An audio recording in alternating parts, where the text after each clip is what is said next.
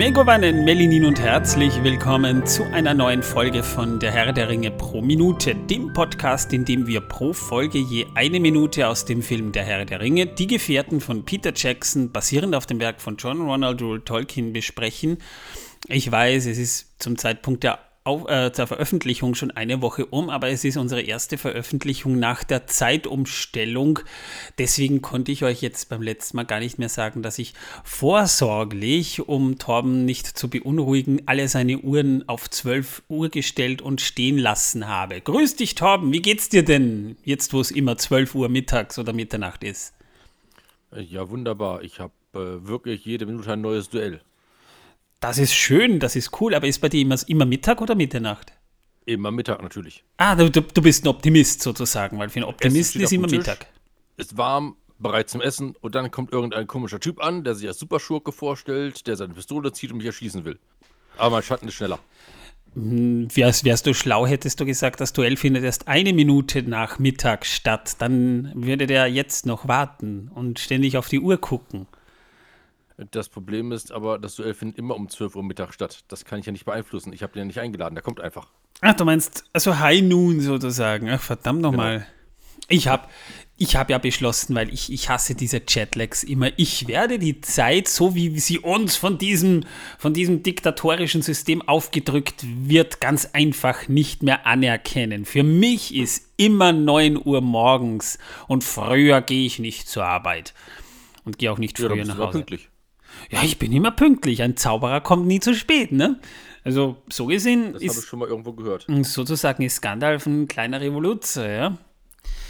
Aber was für ein. Ja, herrlich, ne? Ähm, wie auch immer, es ist schön auf jeden Fall, äh, dass wir heute wieder hier versammelt sind. Momentan haben wir ja, weil, weil äh, Anfang April ist, heute, heute Aufnahmezeitpunkt wäre 1. April. Äh, ich habe, ich bin Aprilscherzen sehr erfolgreich aus dem Weg gegangen. Ich ebenso. Ich, ich habe hab das Haus nicht verlassen, bis auf die Hunderunden mit Nico. Ansonsten habe ich die ganze Zeit zu Hause gesessen. Ich habe bis auf jetzt meinen PC nicht angefasst. Tatsächlich? Warst du halt gar nicht mit Schnitt beschäftigt? Nein, ich habe nichts getan in der Richtung. Ich wollte keinen April-Scherz für mein Programm. Ah, okay. Na, das ist sinnvoll, ja. Hätte sein können, dass du, dass du das Wochenende damit ver, ver, verbringst, äh, wieder, wieder am, am Schnitt zu sitzen, weil das ja doch eine Arbeit ist, ne? Ja, nein, nein, nein tatsächlich diesmal ausnahmsweise nicht. Gut, dann äh, was trägst du denn heute für ein T-Shirt? Oh, das ist interessant. Ich habe heute tatsächlich ein T-Shirt mit einer Kartoffel drauf an. Blaues T-Shirt mit Kartoffel. Das hattest du doch schon öfter an. Also du, du zelebrierst ja. den Samstag, Zeitpunkt der Aufnahme, also sozusagen als großen Tag der Kartoffel. Ja, denn ich esse heute Brot mit Leberkäse. Das macht total Sinn und hört sich sehr gesund an. Warum nimmst du denn keine Semmel? In Wien nimmt man ja, eine Semmel. Weil, ja, ja, ja, weil das Brot gestern äh, günstig zu erwerben war und die Semmel nicht. Und weil ich Semmel vom Vortag nicht so gern mag wie Brot vom Vortag. Und weil ich das Brot vom Vortag im Notfall auch noch anbraten kann und den Semmel vom Vortag brät sich, der brät sich einfach so schlecht an, weißt du? Hm, ja, das macht Sinn, aber ihr nennt ja Brötchen in Deutschland, nicht? Ähm, sinnvoll ist aber, wenn man sich so äh, Semmeln oder, oder Brötchen nimmt, die man sich im, im Ofen aufbacken kann. Die sind im, ja, die, die kommen sonntags gut. Aber die sind kleiner. Da hast du allerdings Und recht. Da, da ich eh einen äh, ähm, äh, Wildschweinleberkäse habe, mit tatsächlich 5% Wildschweinfleisch drin. Wahnsinn. Ähm, ja. Äh, ja.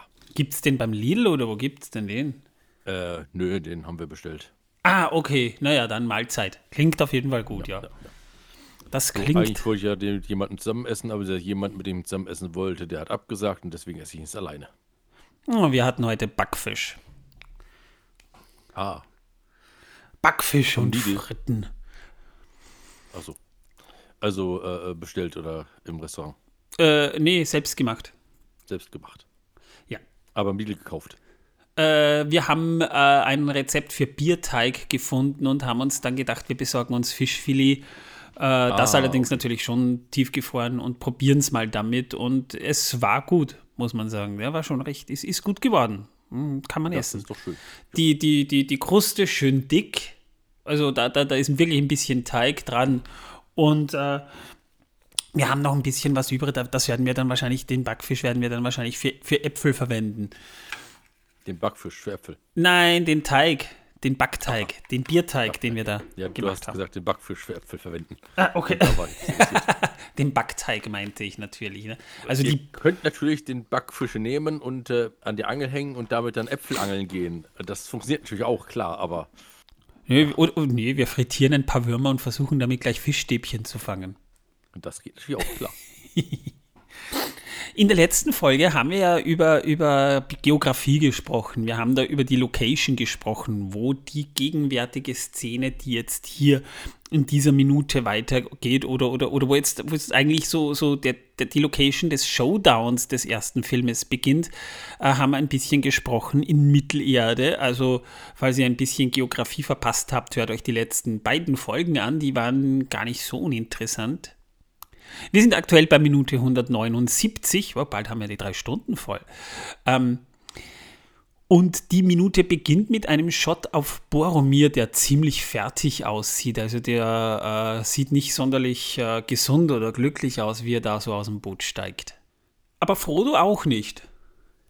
Das muss man äh, dazu sagen. Äh, das Problem ist, Frodo hat schlaflose Nächte wegen Boromir und den anderen.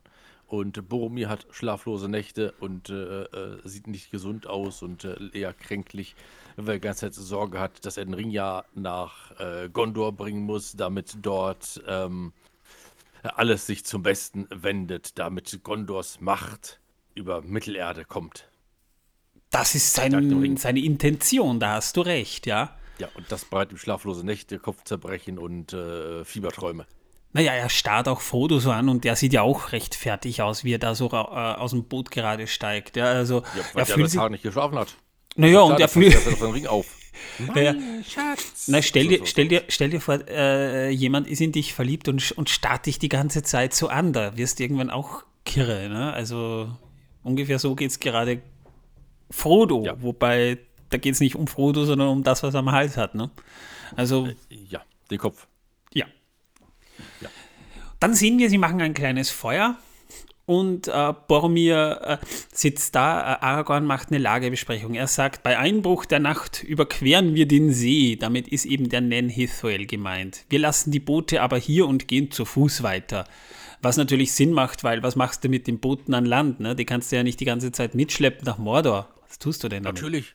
Du, du baust daraus ein großes, schweres Boot, also das noch schwerer ist, da tust du einen Proviant rein, dann baust du vier ähm, Balken an und damit trägst du das schwere Boot dann durch die Gegend. Am besten vier Master. Mm, okay. Wenn du dann auf einen Fluss stoßen solltest, kannst du das Boot natürlich wieder in den Fluss setzen und dann damit übersetzen oder aber das Boot oder das Schiff gleich als Brücke benutzen.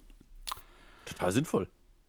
Ja, ja, jetzt wo du sagst, ich meine, kann man machen, kann man machen, die Sinnhaftigkeit wird aber nicht jedem in der Gruppe klar sein, dem du diese Idee unterbreitest. Das, äh, da musst du schon wirklich sehr überzeugend sein. Also pack dir eine Axt ein und überzeug die Leute damit. Brauche ich nicht, ich schaue sie einfach nur an. Das geht auch, ja. Und da fallen sie aber dann um. nicht mehr für euch. Da fallen sie aber dann um, da tragen sie das Boot dann nicht mehr für dich. Nein, nein, ich sage ihnen einfach, ich koche da nicht mehr für euch. Ich lächle doch nicht, ich schaue sie nur an und sage, ich koche nicht mehr für euch. Wow, okay, okay, okay. Ja, also das, das, äh, das, das, das, ist, das ist wirklich eine gefährliche Drohung, weil wenn du, wenn du so eine Schiffsbesatzung hast und das Smoothie fängt, fängt an zu streiken, ja, dann wird's übel. Ja, der wird Kiel holen geschickt, aber da ich nicht das Smoothie bin, können sie mich nicht Kiel holen schicken. Außerdem an Land Kiel holen. äh, wenn dann kein anderer Smoothie da ist, den Smoothie Kiel holen zu schicken, ist nicht sinnvoll. Äh, übrigens, das, weiß nicht, haben wir das nicht im Podcast schon mal besprochen? Äh, das äh, ist, ist theoretisch Wissen, dass die Welt versaut, aber Smoothie muss eigentlich ein sehr guter Koch sein, weil je besser der Smoothie kocht, umso besser ist die Moral am Schiff. Und deswegen hat man immer geschaut, dass man die besten Köche für diesen Job findet. Ist auch heute noch macht so übrigens. Ja, genau, macht man heute noch so. Ist auch heute noch so, ja. Drum, äh, einige, äh, die später dann ein Nobelrestaurant eröffnen, die haben tatsächlich am Schiff gearbeitet, ja. Sehr viele, ja. sehr Was ich viele. so lustig finde, ist die Tatsache, dass sie das ja auch bei der Luftfahrt machen. Äh, ja, aber da, glaube ich, hat es andere Gründe, weil da geht es ja auch darum, Piloten sind ja viel unterwegs und äh, die werden ja dann unter Umständen in Hotels untergebracht, damit sie dort schlafen. Und das sind dann schon bessere Hotels. Äh, Nee, das meine ich nicht. In den Flugzeugen arbeiten teilweise wirklich äh, Chefköche. Oder äh, die früher mal Chefköche waren, arbeiten in Flugzeugen und legen dort das Essen aus. Also bei Nicht in den Flugzeugen, in denen ich war. Ich wollte es gerade sagen, ja. Ja, ja. Nee, ähm, es geht natürlich um äh, erste Klasse hauptsächlich. Und auch nur dann, wenn das Essen nicht komplett fertig reingeliefert wird, äh, sondern wenn das Essen dann auch auf dem Teller angerichtet wird und so weiter, dann macht der das. Ich Also er hat müsste- wirklich nur die Aufgabe, das Essen auf dem Teller anzurichten. Ich müsste mal versuchen, wirklich einen First-Class-Flug zu kriegen, um das auszutesten. Dann kann ich dir da ein bisschen was erzählen. Das wäre eine gute Idee. Wir, wir planen momentan eh unseren Urlaub. Müsstest dann aber etwas weiter wegfliegen. Ich komme aber zurück zum Film, würde ich sagen, ähm, weil äh, Aragorn sagt, wir nähern uns Mordor vom Norden her. Und das ist übrigens nur kleiner kleiner Hinweis für die Leute, die die Bücher kennen. Was Aragorn hier bespricht, ist exakt die Strecke, die ja Frodo später sowieso nimmt, ja. Und äh, der gute Gimli ist ziemlich skeptisch und sagt, ach ja, mit anderen Worten, wir sollen uns durch die Emin Muil kämpfen, ein undurchdringliches Labyrinth voll messerscharfer Felsen und danach wird es sogar noch besser, da erwartet uns eine stinkende Sumpflandschaft, so weit das Auge reicht. Also, der hat wahrscheinlich als einziger die Karten gelesen, gelesen weil der kennt sich ja aus. Ja, oder war schon mal dort. Das mag sein, aber was hätte er dort gemacht? Was macht ein Zwerg in einem Sumpf? Also, Kann ich dir sagen. Sumpfbeeren sammeln. hm, ja, mag sein, aber es ist nicht die übliche Strecke, die ein Zwerg von den äh, Eisenbergen oder so nimmt, wenn er rüber nach Eriador wandern will. Der geht da eher weiter nördlich drüber. Aber Zwerge sind ja ein Volk, das ja auch viel herumzieht, um ihre Waren feil zu bieten. Ja? Also die sind ja jetzt nicht nur bei ihnen irgendwie zu Hause, sondern äh, und die kommen ja durch Bre. Bre ist ja sozusagen ein Umschlagplatz des Handels, weil da die Zwerge, die von Osten nach Westen marschieren und umgekehrt, die müssen zwangsläufig da durch, weil sie ja dort äh, die, die, die beiden großen Straßen kreuzen. Aber die müssten eher so im Bereich nördlich von Bruchtal über das Nebelgebirge, damit sie rüberkommen nach Düsterwald. Die wandern da gar nicht so weit südlich unten. Das liegt nur in den Sumpfbeeren, ich sag's dir. Hm, kann sein, ja, aber die Totensümpfe, wenn du das, äh, das äh, wird später noch ein Thema werden, aber ich gehe aber stark davon aus, dass Gimli Karten lesen kann und deswegen hat er das auch gelesen. Außerdem weiß jetzt der Zuschauer schon mal, was äh, im zweiten Teil teilweise auf die, auf die Gefährten zukommen wird. Ja. Sumpfbeeren. Jede Menge Sumpfbeeren. Ah, Und, und wahrscheinlich ist auch Aragorn so drauf, weil er sagt dann noch, ähm, genau, das ist unser Weg. Ihr solltet euch ausruhen, damit ihr wieder zu Kräften kommt, Herr Zwerg. Was Gimli ziemlich äh, grantig macht, weil er so entsetzt reinschaut, so, damit ich wieder zu Kräften komme. Dazu muss ich aber eins sagen, woher weiß Gimli, dass diese Sumpflandschaft stinkt? Dann muss er tatsächlich schon mal dort gewesen sein, sonst kann er das gar nicht wissen.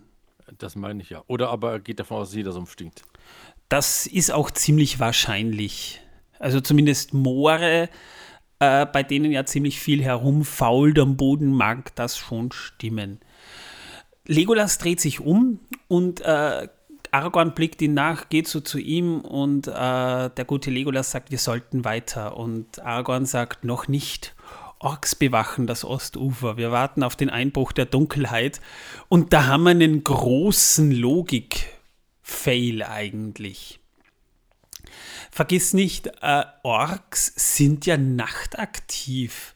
Wenn die tagsüber das Flussufer bewachen, warum warten die dann äh, auf die Nacht, um, um überzusetzen, wo sie ja besonders aktiv sind? Normalerweise mögen die ja Tageslicht nicht, außer natürlich die Urukai aus, aus Isengard natürlich. Ich glaube nämlich, die sind das und keine normalen Orks. Ja, aber auch die werden ja nachts unterwegs sein. Also, ja, natürlich sind sie das, aber weil, woher weiß der gute Aragorn das? Ja, wahrscheinlich von Celeborn, als er ihm das erzählt hat, ja. Aber trotzdem macht das wenig Sinn. Also, ich, ich würde ich würd sagen, die sind ja dann nachts wahrscheinlich, weil, weil die sind ja ursprünglich an die Nacht angepasst. Das wird ja auf die Orks auch zutreffen und dann natürlich abzuwarten, wann, wenn die Gefährten nicht sehen, aber die Orks schon noch, dann ist es natürlich sinnvoll, auf den Einbruch der Nacht zu warten, ganz klar. Ja, du weißt doch, wie das ist, ne? Hm. Wenn ich dich nicht sehe, siehst du mich doch auch nicht. Deswegen kannst du dich gut vor jemandem verstecken, wenn du dir einfach die Augen zuhältst. Das, das funktioniert vielleicht bei Babys, aber nicht bei Orks. Ich bin mir da nicht so sicher. Also vielleicht funktioniert es bei Orks, wenn sie sich da jeweils einen Ast vor, vor, vors Gesicht halten und wenn ein Ork vorbeigeht, brauchst du nur sagen, mach dir nicht, ich bin, ich bin nur ein Baum, geh ruhig weiter, ich bin nur ein Baum. Das könnte vielleicht funktionieren. Ich bin End, ich bin End. Na, ich würde würd sagen ein Baum, weil äh, vielleicht wollen sie sich dann zwar umhacken, aber vielleicht auch nicht, je nachdem, ne? Achso, du, du meinst so wie Schrödinger als Katze, ne? Ja, Genau. Ja, also das hängt davon ab. Aber wie gesagt, ist für mich nicht ganz logisch. Und äh, Legolas mit seiner monotonen Ausdrucksweise sagt wieder, es ist nicht das Ostufer, das mir Sorgen macht. Es ist ein Schatten, der sich meiner bemächtigt. Wir sehen übrigens einen Shot in die Ferne, wo wir auch so eine so einen Skulpturenpart sehen, der aber nicht näher definiert ist. Den haben sie halt da in die Landschaft reingestellt. Und damit endet die Minute dann auch schon. Ja, übel. Ja. Im Buch. Sehr emotional. Ja. Im Buch ist es ähnlich, aber, aber nicht ganz so. Da erreichen die Gefährten dieses Gebiet, das nennt sich übrigens Path Galen. Und sie verbringen erstmal eine Nacht dort. Aragorn schläft unruhig und wird nachts wach. Und er bittet den wachhabenden Frodo, also der hält gerade kurz vor, vor der Morgendämmerung Wache, Stich zu ziehen. Und äh, anhand des Leuchtens auf diesem Schwert, wo die, die Ränder blau leuchten, scheinen Orks tatsächlich in der Nähe zu sein. Aber Aragorn hofft, dass sie auf der anderen Flussseite sind. Denn auf dieser Seite wären Aragorn keine Orks bekannt, die jemals den Amon Lav oder den Amon Hen betreten hätten. Aber da der Fluss nun durch Gondor ungeschützt ist, kann man nicht mehr wissen, äh, ob diese Lande wirklich noch sicher sind der Schatten, der sich in diesem Zitat Legolas bemächtigt, bemächtigt sich in diesem Falle eher Aragorn. Also diesen, diesen Satz, dass ein Schatten sich seiner bemächtigt, äh, ein Schatten der, der, der, der Sorge, das, den, den droppt eigentlich Aragorn. Was die Emin Muil sind, erklärt der gute Gimli hier ja auch schon das ist Sindarin für öde Hügel und die sind ein eher graues und gefährliches und raues Hügelland, das aus tiefen Schluchten, hohen Hügeln und scharfen Steinen besteht. Also so wie es beschrieben ist, so ein bisschen äh, äh, karges Ödland äh, im Norden Schottlands kommt mir teilweise vor, wird das beschrieben. Und Parthgalen das ist auch Sindarin für grünes Feld. Das ist, da sind wir gerade im äh, Film. Äh, das ist eine Wiese am Fuße des Amon-Hen, am westlichen Ufer des Anduin, der hier oberhalb der Rauros-Fälle und dem See Nenhithwil äh, liegt. Also da sind wir jetzt gerade. Ja, und vielleicht noch ein interessanter Fakt am Rande. Teile dieser Szene wurden am Lake Taupo gedreht in, ich glaube, Tongarine Nationalpark heißt der, auf der Nordinsel Neuseelands. Und andere Szenen wurden am Lake Wakatipu und in Paradise gedreht. Paradise, also der Amon Hen zum Beispiel, das ist auch Paradise. Da wurde auch Lothlorien gedreht und der Lake äh, Wakatipu, das liegt alles so bei Queenstown. Also wenn ihr das bei Google Earth euch mal ansieht, da könnt ihr auch schön Street View einschalten. Da, da, das äh, kommt euch sofort bekannt vor. Da bekommt ihr sofort Herr der Ringe Vibes. Also da wurde viel gedreht und es ist wirklich eine schöne Gegend. Da würde ich irrsinnig gerne mal hin. Aber wenn man bedenkt, dass dieselbe Location, also dieselbe Location im Film eigentlich auf zwei neuseeländischen Inseln abwechselnd gedreht wurde, das ist schon irgendwie cool. Das merkt man nämlich gar nicht. Ja, damit wären wir auch schon durch mit der Minute. Und da bleibt mir am Ende noch zu sagen, Torben, hast du denn wieder Wissen, dass die Welt versaut vorbereitet? Habe ich schon. Aber ich glaube, mit dir teile ich das nicht, aber mit den anderen halt dir mal bitte die Ohren zu. Äh, muss ich. Ich will das aber auch wissen. Ich muss es ja beim Schnitt dann sowieso hören. Also kann ich das jetzt nicht gleich jetzt hören? Oh, Mann. Du bist, du bist. Das sind immer so blöde Argumente, die alles toppen, was ich hätte. Du bist, du bist überhaupt nicht gönnerhaft. Also du bist gemein. Ich dich. Bist gemein. Das, ich halte Ja. mir halt die Ohren zu und höre es mir später an, dann habe ich eine Überraschung. La la la la la la. Ja, es geht um Meteoriten. Ihr wisst alle, was das ist, nehme ich an. Das sind so komische Dinger, die vom Himmel fallen. Und wenn du Pech hast, landen sie auf deinem Fuß und da hast du ein Loch im Fuß. Äh, okay. Also pro Jahr fallen etwa 20.000 Meteoriten auf die Erde. Und ähm, ja, die meisten von denen sind tatsächlich nicht größer als äh, Kieselsteinchen. Kleiner könnten die sogar noch sein. Sind oft nur Staubkörner. Ich sag ja nicht größer als Kieselsteine. Das sind die größten meistens. Bis auf diese ganz großen Brocken, die da manchmal runterkommen. Äh, es, Aber das gibt, ist sehr, sehr selten. es gibt eine Statistik, ja. Also es fallen ja jährlich viele Tonnen Meteoritengestein auf die Erde nieder. Wir bestehen ja, also die Erde besteht ja eigentlich grundsätzlich mal daraus, ne? Und äh, das, das Spannende, und da, da, da sind wir jetzt bei der, bei der Astronomie, also mich interessiert ja das Thema wahnsinnig. Ähm, Brocken, die ungefähr die Größe von kleinen Kieseln haben, die sind dann teilweise sichtbar. Wir bekommen ja in den letzten Jahren na, dank Internet und dank, weil jeder jetzt eine Kamera dabei hat, auch tatsächlich Bilder von diesen grünen äh, Feuerbällen, die ja meistens tatsächlich sonnenhell werden. Die sind aber nicht größer als kleine Kieselsteine. Manche sind ein bisschen größer, zum Beispiel der äh, Meteorit, der über Russland vor ein paar Jahren explodiert ist, wo ja die Druckwelle so viel Schaden angerichtet hast, hat bei dieser, bei dieser Stadt. Erinnerst du dich daran noch? Äh, ja. Der ist ja um, ich glaube, 20 Kilometer Höhe explodiert. Das war ja tatsächlich die Sprengkraft von einer Atombombe. Äh, darum hat die Druckwelle auch gleich so viel kaputt gemacht. Äh, der, hatte, der hatte ungefähr einen Durchmesser von 20 Metern. Und äh, wenn er nicht wirklich aus massivem Eisen besteht, schaffen es die dann auch nicht zu Boden. Aber ab dieser Größe wird es dann halt schon gefährlich, weil wenn der jetzt eine Größe von 25 Metern Durchmesser hat, äh, kann es dann durchaus schon sein, dass der zu Boden geht. Und äh, der Meteorkrater in Arizona, da ist ja dieses berühmte Bild, ne? der hatte ungefähr eine Größe von 50 Metern und der hat aber tatsächlich, ähm, der ist ja verdampft, da, also da, da, da, da ist nichts mehr über von dem, ja. Man hat was gesucht, aber, aber da ist nichts mehr übergeblieben, der ist verdampft. Und dieses Ding hat eine, eine Zerstörung im, im Umkreis von 400 Quadratkilometern verursacht. Da hat er alles Leben damals ausgelöscht. Vor 50.000 Jahren ist er niedergegangen und hatte ungefähr einen Durchmesser von 50 Metern. Also da muss man schon aufpassen. Aber die gehen tatsächlich auch nur statistisch so um, die alle 100.000 Jahre geht ein, geht ein, ein so großer Brocken äh, an Land irgendwo nieder. Wenn der im Wasser wo aufschlägt, kriegt es keiner mit.